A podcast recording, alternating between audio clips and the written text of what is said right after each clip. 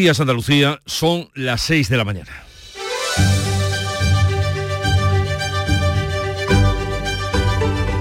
Despierta tu mente, descubre la realidad. En Canal Sur Radio, La mañana de Andalucía con Jesús Vigorra.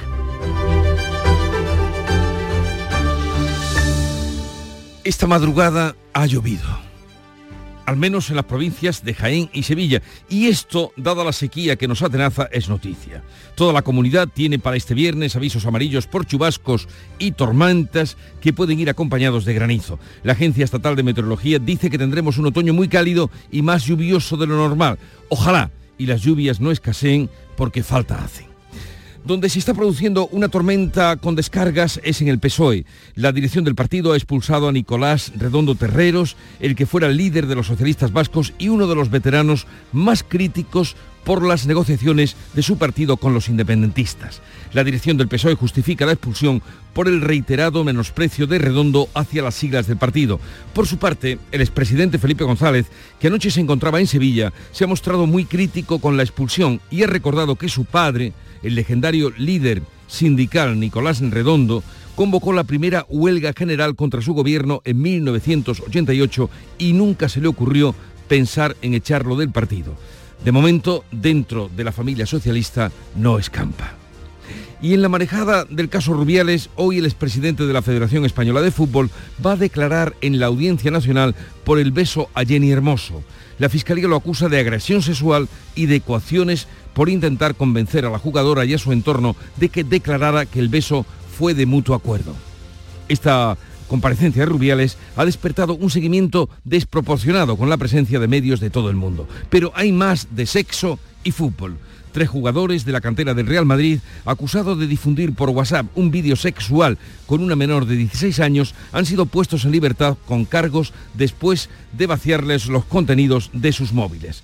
Uno de los jugadores mantuvo relaciones consentidas, pero la joven eh, no sabía que la estaban grabando sin que ella lo consintiera y además compartieran el vídeo. La investigación continúa. En Canal Sur Radio, La mañana de Andalucía con Jesús Vigorra. Noticias. Que nos les vamos a contar en un momento con Manuel Pérez Alcázar. Buenos días, Manolo. Buenos días, Jesús Vigorra. Pero lo primero, el tiempo para este viernes. Las ocho provincias de Andalucía tienen activos aviso amarillo por chubascos y tormentas que pueden ir acompañados de granizo. Este viernes, este 15 de septiembre, será un día lluvioso con máximas en descenso generalizado que va a ser notable en la mitad norte de la comunidad. Los vientos soplarán variables. Y ahora vamos a contarles que las críticas en el PSOE a la negociación de la amnistía mm, se están cobrando o se han cobrado la primera cabeza visible y reconocible. Ferraz ha expulsado a Nicolás Redondo Terreros, uno de los veteranos más críticos con las negociaciones de su partido con los independentistas. La dirección del PSOE asegura que la decisión se debe al reiterado menosprecio de Redondo hacia las siglas del partido. Ferraz informa de que no ha presentado alegaciones al expediente que se le abrió en agosto después de oponerse a un pacto de investidura con Puigdemont. Redondo conocía la noticia en un almuerzo con Aznar y el también expulsado del PSOE, Joaquín Leguina. Hace justo una semana mostraba en estos micrófonos su disconformidad con el PSOE. Con la amnistía el golpe al sistema del 78 es muy contundente y el golpe al Partido Socialista Obrero Español de Suresnes, de Felipe, de Alfonso, de mi padre, de la Borbolla, ese pues está muerto. En Sevilla, el expresidente Felipe González se ha mostrado crítico con la expulsión de Redondo, recordando la huelga general que le convocó su padre.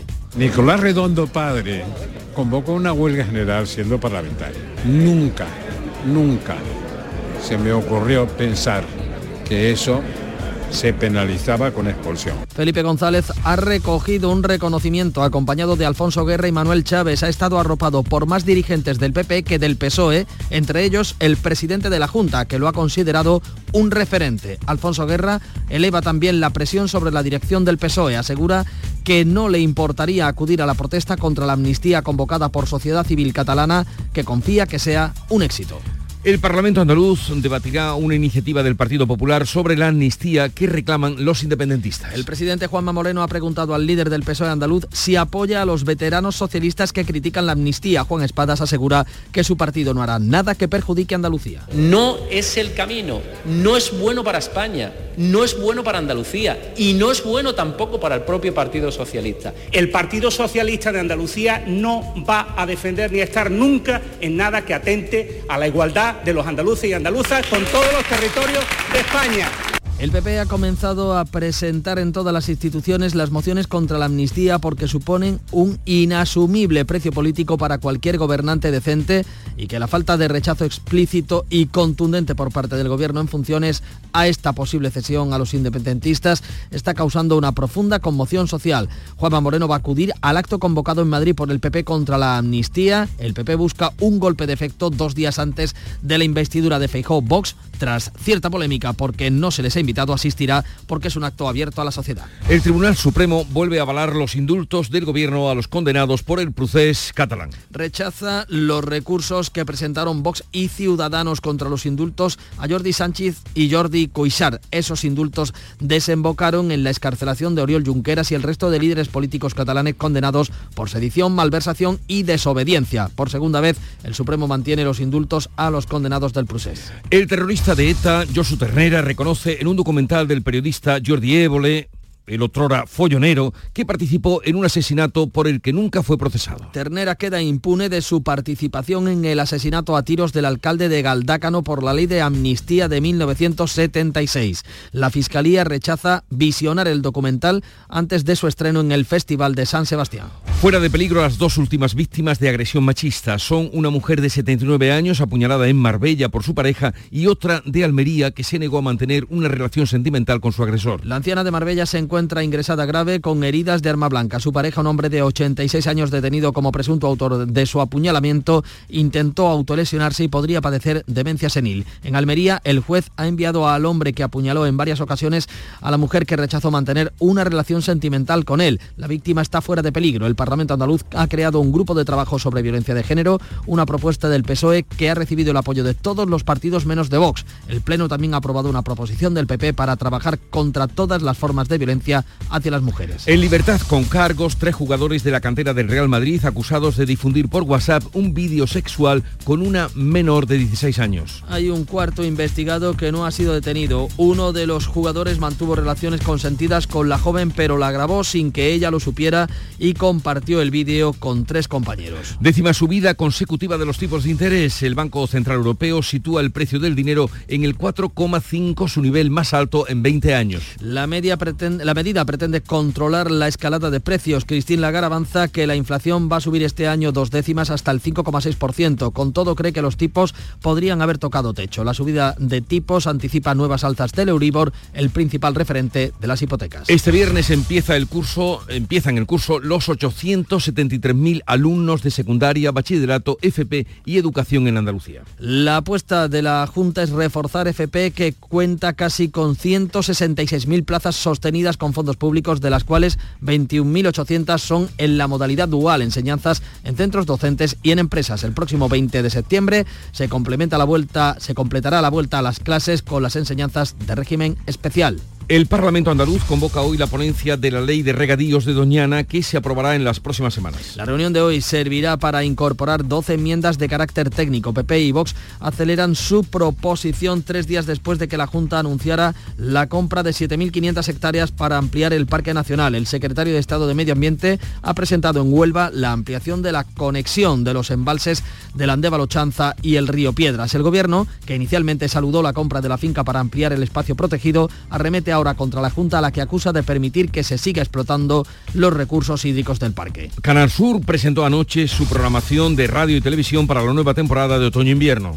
Contenidos para todos los públicos, producción propia y cercanía. El director general Juan de Mellado destaca la apuesta por los informativos especiales. Eh, los servicios informativos de Canal Sur Radio y Canal Sur Televisión han dado muestra durante todo el verano de tener pulso, de romper la programación cuando ha habido acontecimiento especial en Andalucía Y en deportes, este fin de semana vuelve la liga tras el parón de selecciones. El Cádiz juega mañana en Bilbao y el Betis visita al Barcelona. El domingo el Almería juega en el campo del Villarreal, el Granada recibe al Girona y el Sevilla a Las Palmas en el que puede ser el debut de Sergio Ramos. Así viene el día, vamos a ver cómo lo recogen y reflejan los periódicos, prensa que ya ha repasado Paco Ramón y que resume ahora para todos ustedes. Buenos días Paco. Muy buenos días Jesús. La expulsión del PSOE de Nicolás Redondo están en, en portada o va en portada de casi todos los periódicos. A veces le dedica toda la primera página con este titular, Sánchez purga a Nicolás Redondo para callar a los críticos, el PSOE expulsa al histórico líder del socialismo vasco por su reiterado menosprecio a las siglas tras rebelarse contra la amnistía. La fotografía, a toda página, tiene que ver con este asunto, es para el expresidente del gobierno, Felipe González, que acudió a recoger un premio en Sevilla, acompañado por el ex vicepresidente Alfonso Guerra, también por el expresidente de la Junta de Andalucía, Manuel Chávez. Ahí dijo González que afirmó que quien no es controvertido es que traga con todo. El país abre su primera página con este titular. El PP rebaja a mitin su acto en Madrid para evitar a Vox y en un breve señala que Nicolás Redondo es expulsado del PSOE por menosprecio al partido. El mundo también abre con la expulsión de Redondo Terreros y dice que Sánchez intimida a los críticos al expulsar del PSOE, al expulsarlo del PSOE. La foto es para el expresidente Felipe González y el presidente de la Junta, Juanma Moreno, en ese acto de Sevilla. Miramos a la prensa en el País Vasco, ya que fue dirigente de los socialistas vascos. El Correo Español, el pueblo vasco, concede su foto de primera al exdirigente del PSE, al exdirigente de los socialistas vascos. El PSOE expulsa a Nicolás Redondo, dice, por menospreciar al partido tras su crítica a la amnistía. Y la razón y la vanguardia omiten la expulsión de Redondo Terreros en sus portadas. El diario de Planeta abre con el uso de las lenguas oficiales en el Congreso y recoge declaraciones de parlamentarios socialistas que dicen nunca usaríamos un pinganillo para hablar en el Congreso con un compatriota.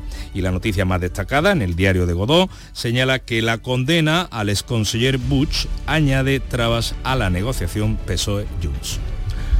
Y vamos a asomarnos al exterior gracias a el resumen que nos prepara Beatriz Almeida de la que dicen lo que dicen los periódicos. Cuéntanos, Bea. Buenos días, noticia de hace minutos. La cuenta de la prensa estadounidense. El sindicato de trabajadores del automóvil se pone de huelga. 150.000 trabajadores de Ford, General Motors y Stellantis reclaman un 36% más de sueldo y mejores condiciones de jubilación y de pensiones. Miramos a Libia y tengo que pedir disculpas porque llevo tres días diciendo que no hay periódicos en Libia y no es verdad. No hay prensa en papel que a mí me conste, pero sí hay diarios digitales, así que mea culpa, dicho esto, a ellos me refiero. El Heraldo de Libia, que es un diario digital en inglés, titula de este modo, 23 vuelos de ayuda internacional de 12 estados llegan a Libia en 24 horas. Ayuda, ayuda de Francia, Italia, Japón, Jordania, Kuwait, Malta, Qatar y España. El gobierno pide a la ONU que coordine esfuerzos. Del terremotos en el diario Le Matin eh, marroquí. Los ministros donan el salario de un mes al Fondo Especial de Emergencia. Ellos lo donan, pero descuentan tres días de salario a los funcionarios de las escalas superiores en beneficio del Fondo Especial. Unos donan y a otros se lo quitan directamente.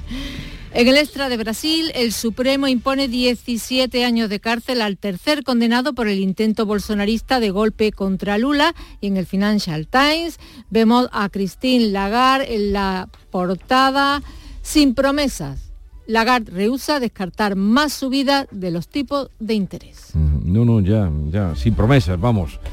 Eh, aplicando pues eh, la tizona en el tema de la subida del precio del dinero. Luego ampliaremos algo de más de la información internacional. Suena ahora la música que nos llega desde Canal Fiesta Radio. Que, que ya, que ya me lo sé, que estás ocupada y no lo puedes coger. Te vi por ahí de juerga otra vez, rodeada de ninis que te quieren comer. Siempre la misma historia, seguimos prisioneros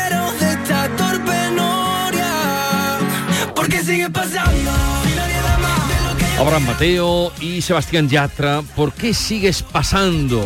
¿Por qué sigues pasando? ¿Por qué pasa la semana? ¿Por qué llega el viernes? ¿Por qué tenéis esa cara? ¿Por qué tenéis esa cara? ¿Por qué será? Lunes desde luego no. Es viernes y vamos a vivirlo intensamente con ustedes desde ahora y hasta las 12 del mediodía. Quedan invitados a vivir la mañana, la mañana de Andalucía, donde ahora sigue la información. Así lo decidimos, pero no es lo que sentimos. Se notan como me miras, me ves y suspiras, y no lo digo yo, lo dicen tus amigas en tu chapón escribiendo. Adrenalina, que rápido pasarían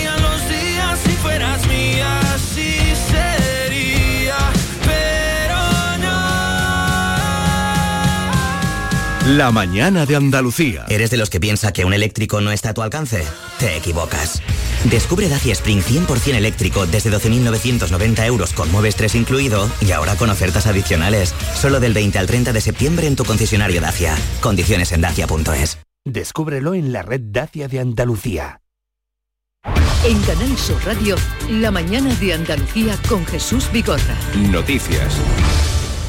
Vamos a contarles lo más destacado de esta jornada que pasa por esas críticas internas en el PSOE a la negociación de la amnistía con esa expulsión la decisión que ha adoptado Ferraz de expulsar del partido a Nicolás Redondo Terreros, el que fuera líder de los socialistas vascos y uno de los veteranos más críticos con las negociaciones eh, con los independentistas para la investidura de Pedro Sánchez. La dirección del PSOE asegura que la decisión se debe al reiterado menosprecio de Redondo hacia las siglas del partido. En los últimos días, Redondo ha declarado abiertamente su disconformidad con el PSOE, pero como hacía justo hace justo una semana, precisamente en estos micrófonos. Si se aprueba la amnistía y detrás vendrán otras cosas, no sabemos dónde vamos a ir a parar. De todos modos, ya con la amnistía, el golpe al sistema del 78 es muy contundente y el golpe al Partido Socialista Obrero Español de Suresnes, de Felipe, de Alfonso, de mi padre, de la Borbolla, ese pues está muerto. Redondo se enteró de su expulsión durante un almuerzo con José María Aznar y Joaquín Leguina, también expulsado del PSOE. La dirección del partido informa que Redondo no ha presentado alegaciones al expediente que se le abrió en agosto, después de que hubiera solicitado en varios actos públicos que su formación no pactase la investidura con un prófugo de la justicia como Carles Puigdemont. Pues precisamente el expresidente del gobierno, Felipe González, eh, se ha mostrado muy crítico con la expulsión de Redondo Terreros y ha mm, recordado en Sevilla que su padre le convocó una huelga general. El padre de Nicolás Redondo le convocó una huelga general cuando era dirigente, máximo dirigente de UGT. Lo hizo contra el gobierno de González y nunca, dice, se le ocurrió, dice el expresidente, pensar que eso penalizaba, se podía penalizar con la expulsión. Nicolás Redondo, padre, me hizo, convocó una huelga general siendo parlamentario. Convocó una huelga general, no se acuerdan, ¿verdad? Convocó una huelga general por el tema de las pensiones de la reforma de las pensiones. Nunca, nunca se me ocurrió pensar que eso se penalizaba con expulsión. El expresidente del gobierno hacía esas declaraciones a la salida de un acto en Sevilla en el que recibía el premio iberoamericano Torre del Oro, un reconocimiento por parte de la Fundación Cajasol, también de la Cámara de Comercio Sevillana. En ese acto estuvo acompañado por Alfonso Guerra, el ex vicepresidente del Gobierno, su mano derecha durante mucho tiempo, y también por el expresidente de la Junta de Andalucía, Manuel Chávez. En González ha estado arropado también por dirigentes del Partido Popular, más del Partido Popular que del PSOE, entre ellos el presidente actual de la Junta, Juanma Moreno, que lo considera un referente crónica de este acto José Manuel de la Linde. En su agradecimiento, Felipe González ha reivindicado su libertad a la hora de decir las cosas porque habla después de pensarlas. Se ha definido como una persona controvertida porque dice la verdad y no como ahora aquellos que hablan para quedar bien con todos. Soy libre porque digo lo, lo que pienso y soy responsable porque pienso lo que digo.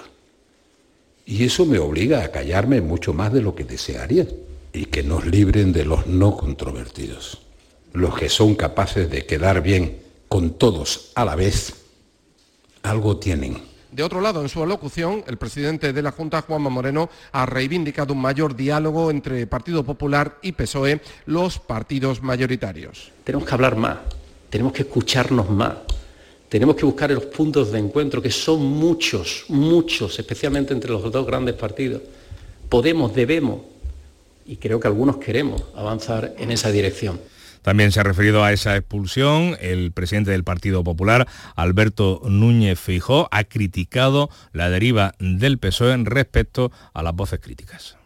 Que siga diciendo lo que quiera y que siga pensando como ha venido pensando un socialista con una trazabilidad de coherencia y de constitucionalismo. Ya sé que la coherencia y el constitucionalismo eh, cotizan a la baja en el Partido Socialista. Pues en el Parlamento andaluz no se ha hablado de esa expulsión, pero sí de una iniciativa del Partido Popular que contempla que se hable en la Cámara Autonómica de la amnistía que reclaman los independentistas. En la sesión de control, Juanma Moreno ha preguntado al líder del PSOE de Andaluz si apoya a los veteranos socialistas que critican la amnistía y critica que guarde silencio ante lo que considera un ataque a la Constitución y a la autonomía andaluza. Juan Espadas asegura que su partido no hará nada que perjudique a Andalucía. No es el camino, no es bueno para España, no es bueno para Andalucía y no es bueno tampoco para el propio Partido Socialista. El Partido Socialista de Andalucía no va a defender ni a estar nunca en nada que atente a la igualdad de los andaluces y andaluzas con todos los territorios de España. El PP ha comenzado a presentar en todas las instituciones las mociones contra la amnistía a los condenados por el proceso. Y Juanma Moreno va a acudir eh, a Madrid a ese acto convocado por su partido contra la amnistía como militante para mostrar su rechazo a unas exigencias que están, dice, fuera de la Constitución. Le contamos también que el Supremo ha avalado los indultos del gobierno a los condenados por el proceso, por el 1O, rechaza los recursos, por tanto, que presentaron en su día Vox y Ciudadanos contra los indultos a los Jordis, en Jordi Sánchez y Jordi Cuixart, dirigentes independentistas. A todo esto, la audiencia de Barcelona ha condenado a cuatro años de prisión e inhabilitación al exconsejero de Junts, a Miguel Miquel Buch, por contratar como asesor a un sargento de los mozos de escuadra para que escoltara a Puigdemont tras su salida huida de España, es decir, dinero público para pagarle la escolta a este fugado de la justicia. Y les contamos ahora que el terrorista mm, Josu eh, Ternera ha reconocido en un documental que participó en un asesinato en el que nunca fue procesado, por el que nunca fue procesado y del que queda impune por la ley de amnistía de 1976. La Fiscalía rechaza visionar ese documental antes de su estreno previsto en el Festival de San Sebastián. A todo esto, está pendiente de su extradición a España, del que fuera en su momento jefe de ETA. La Fiscalía pide para él más de 2.300 años de cárcel. Está, como decimos, desde julio reside en París, en libertad vigilada. En España se le pide por el asesinato de 11 personas en la casa cuartel de Zaragoza en el año 1900. 87. 6 y 23 minutos de la mañana. En Canal Sur Radio, la mañana de Andalucía con Jesús Vigorra. Noticias. Y de nuevo en Andalucía les contamos que una anciana de 79 años se encuentra ingresada grave con heridas de arma blanca en el Hospital Costa del Sol de Marbella y su pareja, un hombre de 86 años, ha sido detenido como presunto autor de este apuñalamiento que podría considerarse un nuevo caso de violencia machista. José Valero. Portavoces policiales han confirmado que las heridas de arma blanca no han afectado a ningún órgano vital y que la mujer se encuentra en observación en el Hospital Costa del Sol. Portavoces del 112 han indicado que una vecina de la herida avisó que esta mujer estaba sangrando. Poco después, efectivos del 061 confirmaron que se trataba de una agresión, que presentaba varias puñaladas y que fue trasladada en estado grave al hospital. Fuentes de la investigación han indicado que los hechos han ocurrido en la calle Algorta de Marbella y que la víctima no tenía antecedentes en el sistema de Vigilancia de Víctimas de Violencia de Género, Biogen. El diario La Opinión indica que el detenido intentó autolesionarse después de los hechos y apunta que podría padecer demencia senil. Se encuentra detenido en Marbella.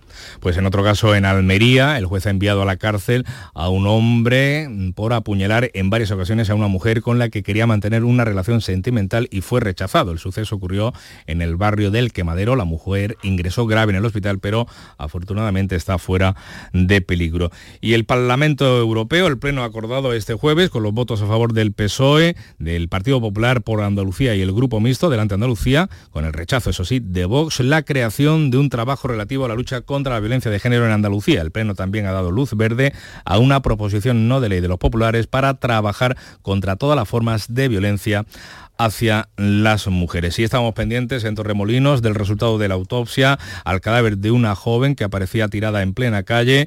La asfixia puede ser la causa de la muerte. Todavía se desconoce la identidad de esta víctima. Y les contamos también que el exmilitar condenado por la violación de la manada en los Sanfermines ha remitido una carta a los medios de comunicación en la que dice que quieren mantenerse al margen del debate sobre los beneficios de la ley del solo sí es sí. Alfonso Jesús Cabezuelo asegura que únicamente quiere cumplir su condena y reinsertarse, reinsertarse en la sociedad. Y víctimas de la violencia machista han pedido reformar la ley trans para evitar casos como el del maltratador sevillano que se ha cambiado de sexo en el registro, ahora dice que es mujer, para evitar su entrada en prisión tras dos condenas de maltrato. El Consejo Nacional de Mujeres y Menores Resilientes de la Violencia de Género ha solicitado una revisión de los artículos que permiten acciones de este tipo. Las considera fraudulentas y dañinas para las víctimas. Además, la plataforma advierte al Gobierno de que con la ley trans puede pasar igual que con la ley del solo sí es sí, que tuvo que ser modificada tras producir, añade, un dolor y un daño terrible a las víctimas.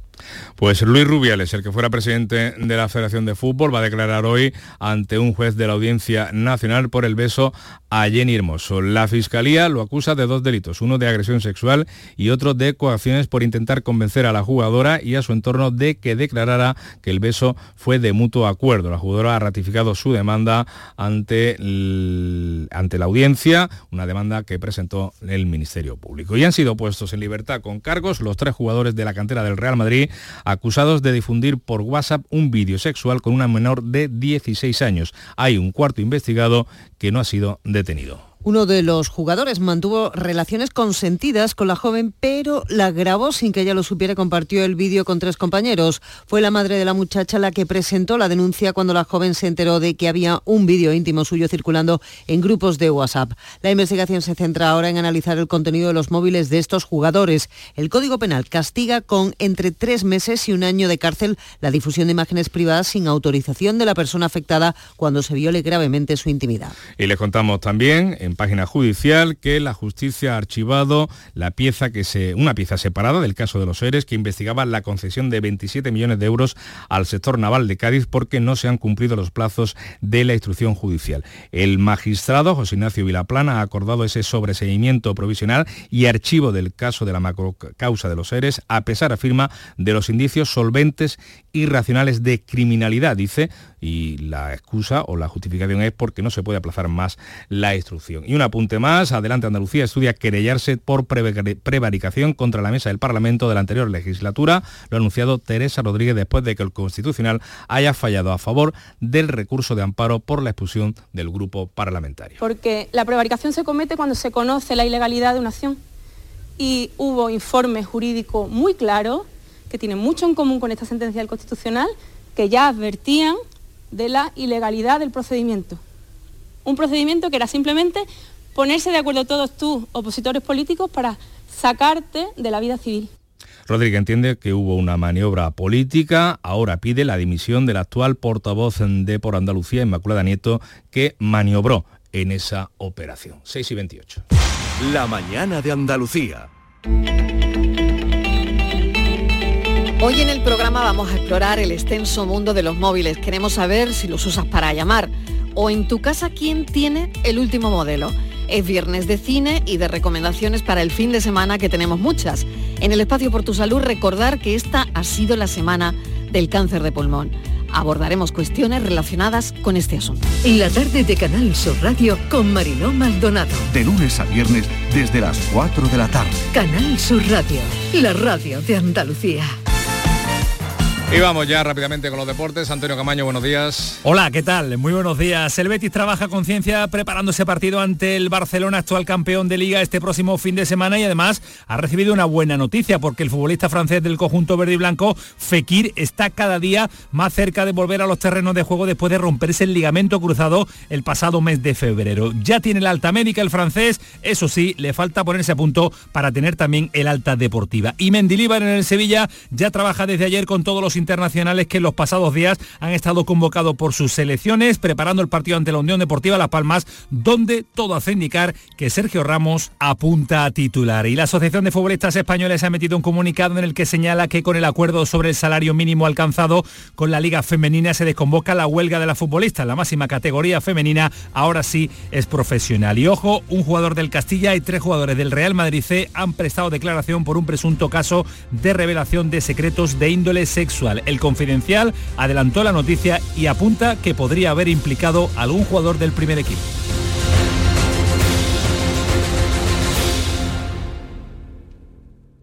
La mañana de Andalucía.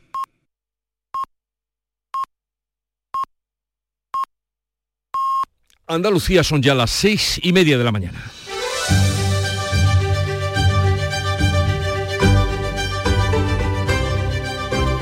Y a esta hora vamos a resumir en titulares las noticias más destacadas que les estamos contando. Lo hacemos con Bea Rodríguez.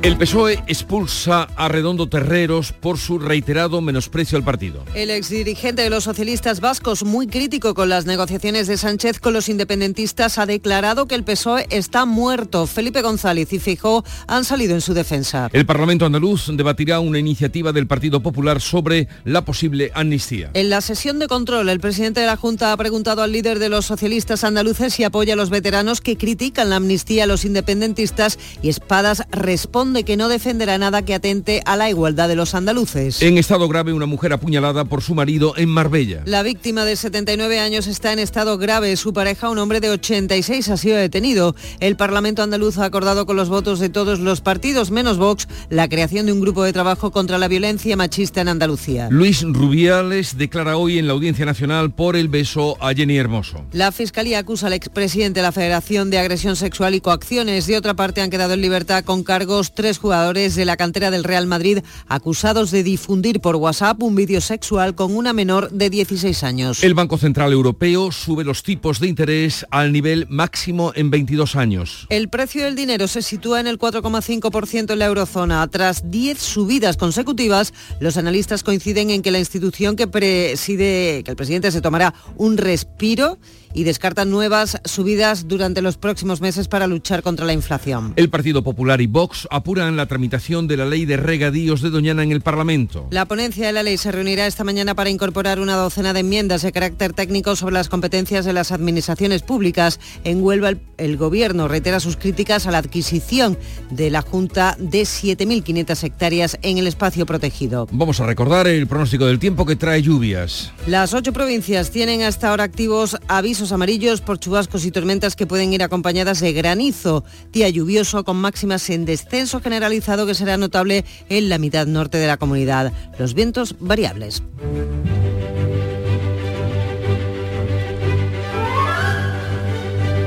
Hoy es el día de San Nicomedes de Roma. No sé cuántos hay en este país con ese nombre, pero hoy es su día. Pocos, pocos.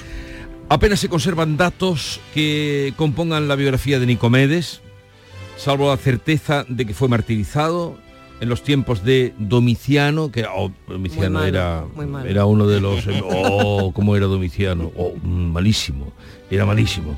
Eh, padeció tortura, fue apaleado, flagelado, quemado y arrojado al Tíber, de donde lo sacó un cristiano llamado Justo. Y eso es todo lo que puedo contar. Eh, San Nicomedes eh, y Domiciano, que lo que lo acabó con él. Tal día como hoy, estamos a 15 de septiembre, en la mitad justa del mes de la vuelta. Pues tal día como hoy, vosotros tomáis eh, azúcar o sacarina. Ya ni azúcar ni sacarina. Azúcar moreno. Pues quienes tomen sacarina deben saber que tal día como hoy el químico ruso, en el año 1885, el químico ruso Konstantin Falber patentaba la sacarina, uno de los edulcorantes sintéticos más antiguos que se conocen. Así es que hoy a la hora del café ustedes pueden tirarse el pegote diciendo, pues tal día como hoy nació, eh, no, no, no nació, sino que presenta, se descubrió la sacarina. Que se sepa. Tal día como hoy, ya tienen ustedes de caña. motivo de conversación que no sea solo la cosa de Rubiales. Otro motivo. Y tal día como hoy, de 1890, eh, se produjo un incendio en la Alhambra de Granada que destruyó la sala de la barca y causó graves daños en el patio de los Arrayanes, ese patio tan bonito, tan espléndido que hay. Tal día como hoy, un incendio que estuvo a punto de acabar con todo, lo que pasa, claro, la, la piedra, con la piedra no pudo acabar, con el mármol. Y la cita del día la traigo de Agatha Christie porque tal día como hoy nacía ella en el año 1890. Eh, ya saben, Agatha Christie, novelas de misterio. eh, por Asesinato o excelencia. conspiración, ¿de qué va hoy? La- ¿Qué, la- vertiente de conspiración? Bueno, ahora, sacáis vuestras conclusiones. Dice, no hay nada más agotador en el mundo que la persona que siempre tiene la razón. No hay nada más agotador en el mundo que la persona que siempre tiene la razón. Luego, no, no insistan, por favor. Los pontificadores. Vamos ahora con la segunda entrega de la lectura de prensa que nos trae Paco Ramón a ver qué has encontrado, prensa andaluza en este, Bueno, pues- en este caso, ¿qué has encontrado? En prensa andaluza, decíamos al repasar las portadas de los diarios nacional, el, todo el jaleo que hay montado en torno a la expulsión de Nicolás Redondo, pues una de las reacciones más esperadas era la del expresidente del gobierno, Felipe González, se produjo en Sevilla, así lo recoge con fotografía de portada el diario de Sevilla, quien no es controvertido traga con todo, dice Felipe González, soy libre porque digo lo que pienso y soy responsable porque pienso lo que digo, en un acto en el que recibía un premio la pasada noche en Sevilla. En la voz de Almería, a cinco columnas, investigan si hubo maltrato a cinco niños con autismo en un aula. La juez cita a declarar a la maestra y a la monitora, pero no adopta medidas cautelares contra ellas después de la denuncia presentada por los eh, padres de niños de 4 y 5 años. En el Diario Sur han hecho hoy un se han ido de buscando la gasolina más barata o la más cara en Málaga y dice así, repostar en Málaga más de 23 euros de diferencia por depósito según la gasolinera. Unos combustibles eh, que están al borde ya de los 2 euros. Una mujer también cuenta este diario septuagenaria apuñalada grave en una posible agresión, en otro posible caso de violencia machista ocurrido en Marbella. Ideal, Granada, presentación mm, a lo grande, dice el último libro de Muñoz Molina, en, eh, Granada. en Granada, en el centro Federico García Lorca, acompañado de Juan Mata. Y el titular de apertura es para el inicio del curso mm, escolar, en este caso para eh, el bachiller, cuatro nuevos institutos para atender el crecimiento del cinturón en la capital granadina. El diario de Cádiz recoge que el actual ayuntamiento, el actual gobierno municipal del Partido Popular ha anulado el plan para peatonalizar la avenida de Portugal en Cádiz. En la vía pasa a ser considerada esencial para el tráfico en la conexión transversal de la ciudad, dice el diario de Cádiz. En el Córdoba vemos eh, la protesta de los vecinos en el pleno del ayuntamiento reclamando un centro de salud en el barrio. Los vecinos de Liguerón llevan su protesta al pleno, reclaman alternativas para no tener que desplazarse 12 kilómetros para ir al médico.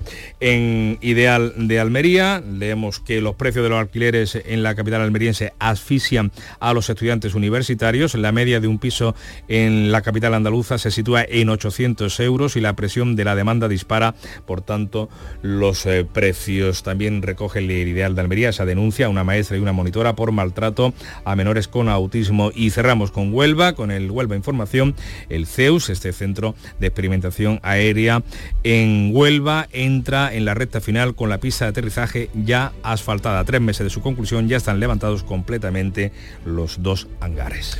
Vamos ahora a la prensa internacional, salgamos al exterior con Beatriz Almeida. Esta medianoche, vea, se cumple una semana del terremoto de Marruecos. Lo leo en Le Matin. La Torre Eiffel se apagará a las 23 horas para rendir homenaje a las víctimas. La alcaldesa Anne Hidalgo ofrece total apoyo de la capital a Marruecos. Esto en Le Matin, Le de Marruecos.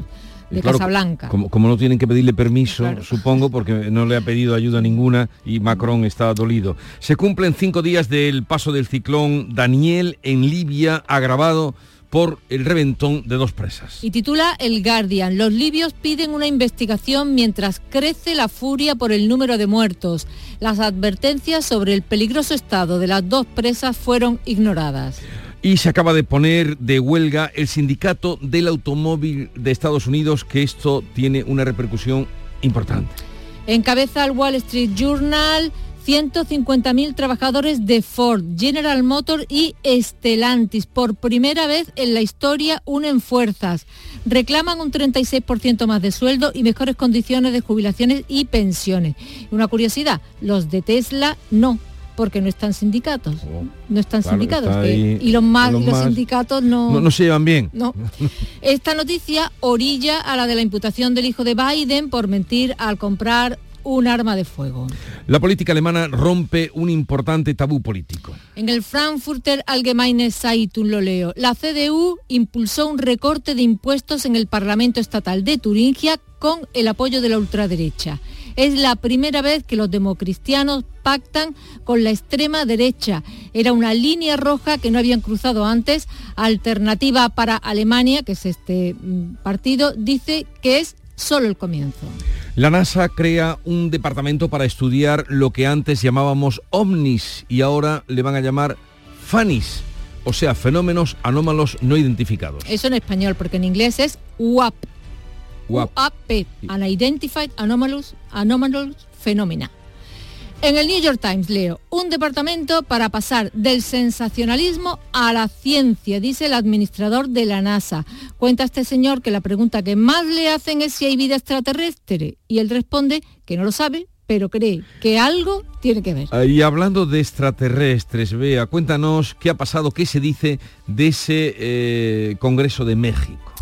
Pues un periodista especializado en ufología ha presentado los supuestos cuerpos momificados de dos extraterrestres, cada uno con manos de tres dedos y cabezas encogidas. Declaró bajo juramento que se trataba de seres no humanos enterrados en un sitio remoto de Perú y tenían unos mil años de antigüedad según pruebas de carbono supuestamente realizadas por investigadores de la Universidad Nacional Autónoma de México. Si miran los oyentes las imágenes, es que son un poco burdas, porque es el típico extraterrestre que nos imaginamos todos, así. Y ET. Así, ET. exactamente, tipo ET. O el de los Simpsons. Pues sí, Sí, así, sí, sí. Pues, pues así. En fin, eh, buen fin de semana, Bea, que lo Gracias, igualmente. disfrutes y eh, hasta el lunes. Son las 6.41 minutos de la mañana, sigue la información en Canal Sur Radio con Paco Ramón. Si mezclas Andalucía, el fin de semana y la radio, sale gente de Andalucía. Disfruta de un programa en el que sentimos Andalucía a través de su gente, en el que nos dejamos seducir y nos enamoramos de una tierra repleta de tradiciones, de una gastronomía de bandera y de un patrimonio fascinante. Y todo a través de su gente. Gente de Andalucía, los sábados y domingos desde las 11 de la mañana, con Pepe da Rosa. Canal Sur Radio. La radio de Andalucía. En Canal Sur Radio, la mañana de Andalucía con Jesús Bigorra. Noticias. 6 y 42 minutos, vamos con asuntos económicos, con el más destacado del día, esa decisión del Banco Central Europeo de volver a subir los tipos de interés un cuarto de punto, el 0,25% y elevarlos al 4,5%. Es la décima subida consecutiva del precio del dinero en la eurozona que se ha situado en su nivel más alto de los últimos 22 años. La presidenta del organismo, Christine Lagarde, ha confirmado el peor pronóstico con esta nueva subida que achaca una inflación todavía lejos de su objetivo. La inflación sigue cayendo, pero todavía se espera que permanezca demasiado alta durante demasiado tiempo. Hemos determinado que para asegurarnos de que la inflación vuelva al 2% de media y con el fin de alcanzar nuestro objetivo, el Consejo de Gobierno ha decidido elevar el índice para los tipos de interés en 25 puntos básicos. Con todo. Cree que los tipos podrían haber tocado techo. Es lo que espera la ministra de Asuntos Económicos en funciones, Nadia Calviño. Lo que venimos esperando y es que esta subida ponga fin a este rápido incremento de los tipos de interés y que entremos en una fase de mayor estabilidad en este contexto un encarecimiento mm, del dinero que se traduce en hipotecas también más caras y que, bueno, eh, en el lado opuesto pues empiezan a remunerar los depósitos eh, con un mayor tipo de interés. En cualquier caso, centrándonos en el mercado inmobiliario, la compra de vivienda volvió a caer en julio en un 18,4% en tasa interanual, según los datos oficiales que recogen los notarios. La concesión de hipotecas para la adquisición de vivienda bajó un 26%, lo que indica que está, lo que está pasando en el mercado inmobiliario con la subida de los tipos de interés.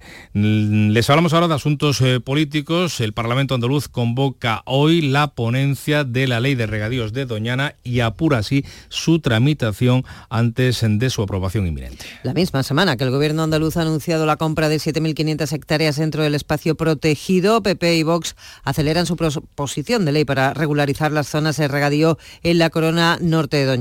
La reunión de hoy será a partir de las 10 de la mañana, servirá para incorporar 12 enmiendas de carácter técnico que pretenden clarificar las competencias de las diferentes administraciones públicas. En la víspera de la reunión parlamentaria y tras conocerse la operación de venta a La Palma, el secretario de Estado de Medio Ambiente se ha desplazado a Huelva para presentar los trabajos previos de la ampliación de la conexión de los embalses del Andévalo Chanza y el río Piedras. Allí ha criticado la adquisición de la finca por la Junta porque, dice Hugo Morán, con ella el gobierno andaluz da por perdido Doñana y apuesta por seguir explotando los recursos hídricos del parque. Se van a repetir y eh, además se ha cogido un mayor número de litros de agua para eh, que el análisis pueda ser más concluyente y más certero. Y me temo que tal y como se está haciendo el planteamiento parece que lo que se pretende es en un espacio que ya no tiene capacidad de reposición de recursos hídricos como es el, corazón de Doñana, eh, alguien parece ser que lo da por perdido. Eh, más aún, parece que quiere seguir sacando eh, más agua de un territorio que ya no la tiene. Estas sí son las declaraciones de Hugo Morán, del secretario de Estado. Las anteriores eran de la delegada de salud de Córdoba, de María Jesús Botella, explicando que se eleva a seis el número de afectados por el brote de contaminación de agua en la localidad cordobesa de Baena. Y media España está este viernes en riesgo importante por lluvias y tormentas. Llueve en Andalucía. Ese riesgo de lluvias y tormentas afecta a Almería, Córdoba, Málaga y Sevilla. Por tormentas también a Granada, Huelva y Jaén. Y solo se esperan lluvias en la provincia de Cádiz. Elena Corchero. La de hoy será la antesala de un fin de semana de agua en toda la comunidad. Es la borrasca fría formada en el Atlántico de la que alertaba la Agencia Estatal de Meteorología. Hoy será el día más intenso del temporal. Estas situaciones no muy definidas, dice la EMET, son capaces de generar importantes trombas de agua en septiembre. No se descarta que en algunas zonas puedan pasar de los 100 litros por metro cuadrado con alguna tormenta más estática. Por cierto, este otoño será muy cálido y más lluvioso de lo normal. El portavoz de la EMET, Rubén del Campo. Tendría que ser un, un otoño con una gran cantidad de precipitaciones de la sequía se sale cuando llega un periodo muy largo, con precipitaciones abundantes. La última sequía, que fue la del otoño-invierno de 2017, le siguió la primavera más lluviosa de la serie histórica y así sí que salimos de la sequía. Ya lo han oído, las lluvias de otoño podrían paliar solo un poco los efectos de la sequía. Pues lluvias torrenciales que han provocado el caos en Libia. Cinco días después del paso de ese ciclón de Daniel y de la rotura de dos presas en el país norteafricano, hay cifras definitivas. Todavía no las hay. Las cifras definitivas de muertos se habla de entre 11.000 y 20.000 las víctimas eh, por las inundaciones según la Media Luna Roja. Más de 36.000 desplazados esperan la asistencia humanitaria de un Estado desbordado y de la comunidad internacional. Hoy llegan 28 toneladas de suministros quirúrgicos que envía la Organización Mundial de la Salud y equipos médicos de ocho países se han puesto en marcha. Crecen las denuncias en Libia por el negligente abandono de las dos presas reventadas. La empresa turca que se encargaba de su mantenimiento huyó del país cuando estalló la guerra en 2011. La maquinaria se robó y la presa se abandonó. Lo denuncia este joven. Se suponía que hace dos años las presas se tenían que haber reparado, pero nadie dijo nada y nadie hizo nada. el país está dividido en dos, con dos gobiernos rivales. El jefe de la mitad oeste, Abdul Hamid Beida, reconoce parte de la responsabilidad. Hemos descubierto ahora que hay contratos de mantenimiento de las presas que no se han ejecutado. El ministro del Agua y yo somos responsables de esa gestión, pero no de las muertes. Pues tal día como hoy llegaban a Trípoli, el primer ministro británico entonces David Cameron y el presidente francés Nicolas Sarkozy hace 12 años, estamos hablando del 15 de septiembre de 2011, para entrevistarse con el líder del Consejo Nacional de Transición libio, con Mustafa Abdeljali, y apoyar la transición tras la caída de Gaddafi. Más asuntos. Esta medianoche se va a cumplir una semana del terremoto de Marruecos y la tierra sigue temblando, sigue tremando, una réplica de 4,6 eh, puntos en la escala Richter ha sacudido el, el, Atlas este jueves y ha empeorado el estado de los edificios que estaban eh, afectados. Y Canal Sur ha presentado su programación para la nueva temporada de otoño de invierno en el Casino de la Exposición de Sevilla. El director general de esta casa, Juan de Mellado, ha desvelado las novedades fundamentales en las parrillas de radio y televisión. Eh, los servicios informativos de Canal Sur Radio y Canal Sur Televisión han dado muestra durante todo el verano de tener pulso, de romper la programación cuando ha habido acontecimiento especial en Andalucía, en verano, cuando hay menos plantilla disponible, como fue en el incendio de Bonares, en el incendio de... Pues en los incendios forestales que afortunadamente no han sido devastadores este año en nuestra tierra. 7 menos 10, información local. En la mañana de Andalucía de Canal Sur Radio, las noticias de Sevilla con Antonio Catoni.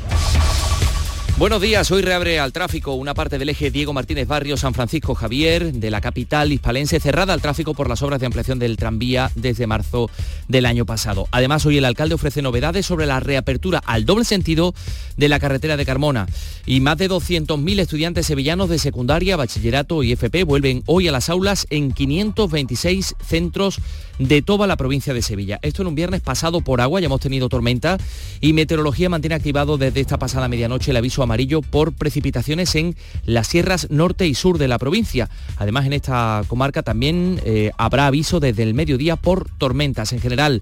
Los cielos van a estar acompañados de chubascos, puede haber tormentas y granizo, temperaturas en descenso generalizado, se alcanzarán los 28 grados en Lebrija y Morón, 27 en Écija y Sevilla capital, donde a esta hora tenemos 22. Si tu hijo tiene problemas con los estudios, no se centra, no consigue rendir o no es capaz de organizarse, es muy probable que tenga un trastorno por déficit de atención. El neuropediatra y su equipo pueden darte las respuestas que necesitas y poner solución a tus problemas aquí y ahora. ¿A qué esperas? Más información en elneuropediatra.es. Las noticias de Sevilla. Canal Sur Radio. Novedades importantes este viernes pasado por agua en la ordenación del tráfico dentro de la capital. El alcalde José Luis Sanz va a visitar la carretera de Carmona para informar de la recuperación del doble sentido en esta importante vía. Además, hoy se reabre una parte del eje Diego Martínez Barrio San Francisco Javier, que está, como les contamos, cerrada al tráfico desde marzo del año pasado por las obras del tranvía. Así va a quedar abierto el acceso desde Ramón y Cajal hacia San Francisco Javier.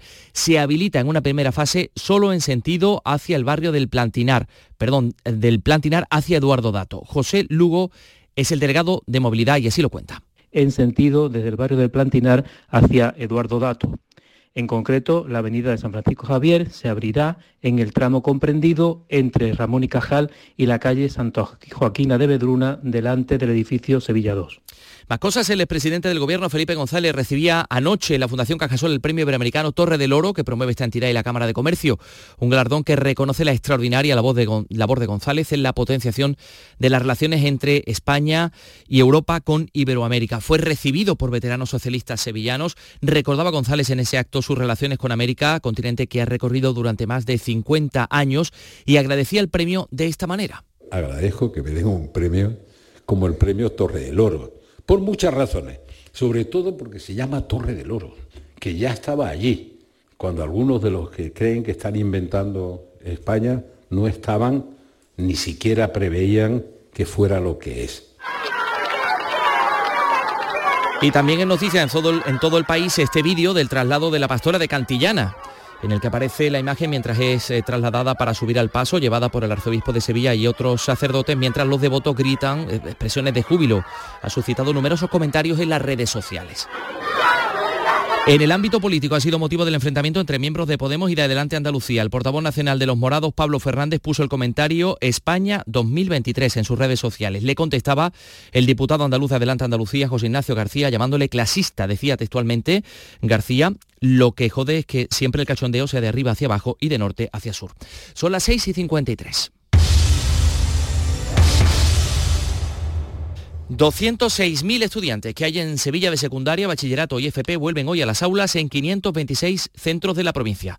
Este viernes se inician las clases con un especial protagonismo para la, formación profesional, que se ha convertido en eje estratégico. Este año ofrece cerca de 42.000 plazas de nuevo ingreso. Le contamos además que los alumnos de la Universidad Pablo de la Vide comienzan el lunes que viene las clases y se celebraba este jueves el solemne acto de apertura del año académico de un centro que cumple 25 años y que se ha consolidado como una de las universidades más importantes de Andalucía. Durante estos días previos, los alumnos de nuevo ingreso han podido participar en las jornadas de bienvenida. Muy bien, las instalaciones están súper bien y la verdad es que yo creo que vamos a echar aquí unos añitos muy buenos. Que estudiar, yo sé que hay que estudiar, pero también hay tiempo para pasarse bien. Y me dijeron que el método de estudio y eso era muy bueno, era más moderno y bueno, pues me gustó e ingresé aquí perfecto. Y la Federación de AMPAS Nueva Sevilla denuncia que 23 centros de infantil y primaria de la provincia han comenzado el curso sin personal de integración social. Los técnicos conocidos como PITIS, eh, que atienden a los alumnos con necesidades especiales. Escuchamos a su portavoz, Rocío Bejínez. Que hay algunas familias que han optado directamente por no llevar a sus hijos y a sus hijas, porque a lo mejor tienen dificultades motóricas o de a la hora también de comunicarse, necesitan una profesional. Otras que necesitan dejar a sus hijos y a sus hijas están en el aula específica, pero no están siendo atendidos por las profesionales que están formadas y que, se dedican a, a ello. Son las 6 y 55. Los frigoríficos del ahorro, los frigoríficos Nevir. Selección de frío congelador, motor inverter para bajo consumo, enfriamiento rápido, silenciosos. Sí, sí, frigoríficos Nevir. En blanco o inox, puertas reversibles. Ya lo hemos dicho, somos los frigoríficos del ahorro. Nevir, en las mejores tiendas. Nueve años de sabor en Cervecería Serranita. Celebra con nosotros. Disfruta de nuestro pastel de berenjenas, chipirones con arroz salvaje y alioli verde o el solomillo de cerdo con queso de cabra y miel de ajo. Este mes, al consumir un mínimo de 15 euros, llévate una copa de cristal exclusiva hasta fin de existencia. Encuéntranos en Centro Comercial Carrefour San Pablo, Sevilla Este, calle José Jesús García Díaz 1. Te esperamos en nuestro día más especial. En Canal Sur Radio, las noticias de Sevilla. Con Antonio Catoni. Hoy acaba el plazo para que comercios y establecimientos interesados adhieran a la nueva edición del Bono Sevilla. El compromiso del ayuntamiento era ponerlo en marcha tras el verano para estimular el comercio local y apoyar las economías familiares en plena vuelta al cole. Ayuntamiento que sigue tratando de recuperar la normalidad en sus servicios tras el hackeo de la semana pasada. Eh, y recuperar también la atención presencial. Aún hay dependencias donde no es posible realizar trámites, como hemos comprobado en la Junta Municipal de Distrito Macarena. Venía a ser una gestión del padrón, pero nada, cero, nulo y nada, seguir esperando y paciencia. Sí, el padrón, eh, renovar la tarjeta de Tusán, del autobús y, y, ya está, poco más, yo poco vengo. Y miembros del movimiento María Blanca que reclama mejoras en la situación sanitaria de la Sierra Sur eran desalojados del Parlamento tras mostrar pancartas reivindicativas durante el el pleno de este jueves. El presidente del Parlamento, Jesús Aguirre, ordenaba así su desalojo. Un momento, señorías. Señorías, les ruego a los invitados mi hemiciclo que se sienten y que no manifiesten públicamente que quiten las pancartas. Abandone el, hemiciclo. La consejera de Salud Catalina García explicaba en la Cámara que, como ya han hablado esta semana el gerente del SAS y la delegada provincial con los alcaldes de la zona, en octubre se incrementará la asistencia sanitaria en esta zona. Se va a hacer una convocatoria de un concurso, y no de oposición, sino de un concurso para cubrir esas plazas. En la zona de Estepa se han autorizado 176 consultas de tarde ya y 100 para el mes de octubre y ahora se pueden autorizar y antes no. Pues porque no estaban los médicos, pues porque los médicos se van de vacaciones. La Guardia Civil ha detenido a un individuo por robar 20.000 euros de la tienda de alimentación de un amigo. Esto ha sucedido en Palomares del Río. El propietario denunciaba los robos después de comprobar que las cuentas no le cuadraban desde hacía un año. Así nos lo ha dicho la portavoz de la Guardia Civil, Rosa Reina. Para sorpresa del denunciante, resultó ser un amigo sobre el que tenía plena confianza y que incluso le ayudaba en el negocio. Abusando de la, de la confianza con la víctima, esta persona detenida se hizo con una copia de las llaves para ir cometiendo durante más de un año diferentes robos sin causar eh, sospecha. Por cierto, un vecino de Utrera ha frustrado de madrugada un robo en el estanco que se encuentra bajo su vivienda lo consiguió lanzando a los ladrones varias macetas de su balcón para intimidarles y para entretenerles también hasta que llegaron las fuerzas del orden. Lograron huir a pie dejando atrás un coche Alfa Romeo, que es la principal pista para su localización. Y les contamos también que Balzar Libros, una librería de segunda mano situada en la calle Baño, cierra a finales de este mes tras menos de un año de vida y esta semana liquida vendiendo sus fondos muy baratos. El establecimiento ha conseguido llenarse de clientes, los clientes que antes le faltaban. Vamos con la información deportiva. Antonio Camaño, buenos días. Hola, ¿qué tal? Muy buenos días. El Betis trabaja con ciencia preparando ese partido ante el Barcelona, actual campeón de liga, este próximo fin de semana y además ha recibido una buena noticia porque el futbolista francés del conjunto verde y blanco, Fekir, está cada día más cerca de volver a los terrenos de juego después de romperse el ligamento cruzado el pasado mes de febrero. Ya tiene la alta médica el francés, eso sí, le falta ponerse a punto para tener también el alta deportiva. Y Mendilíbar en el Sevilla ya trabaja desde ayer con todos los internacionales que en los pasados días han estado convocados por sus selecciones, preparando el partido ante la Unión Deportiva Las Palmas, donde todo hace indicar que Sergio Ramos apunta a titular. Y esta noche, si el tiempo no lo impide, en la Real Maestranza, Rafael.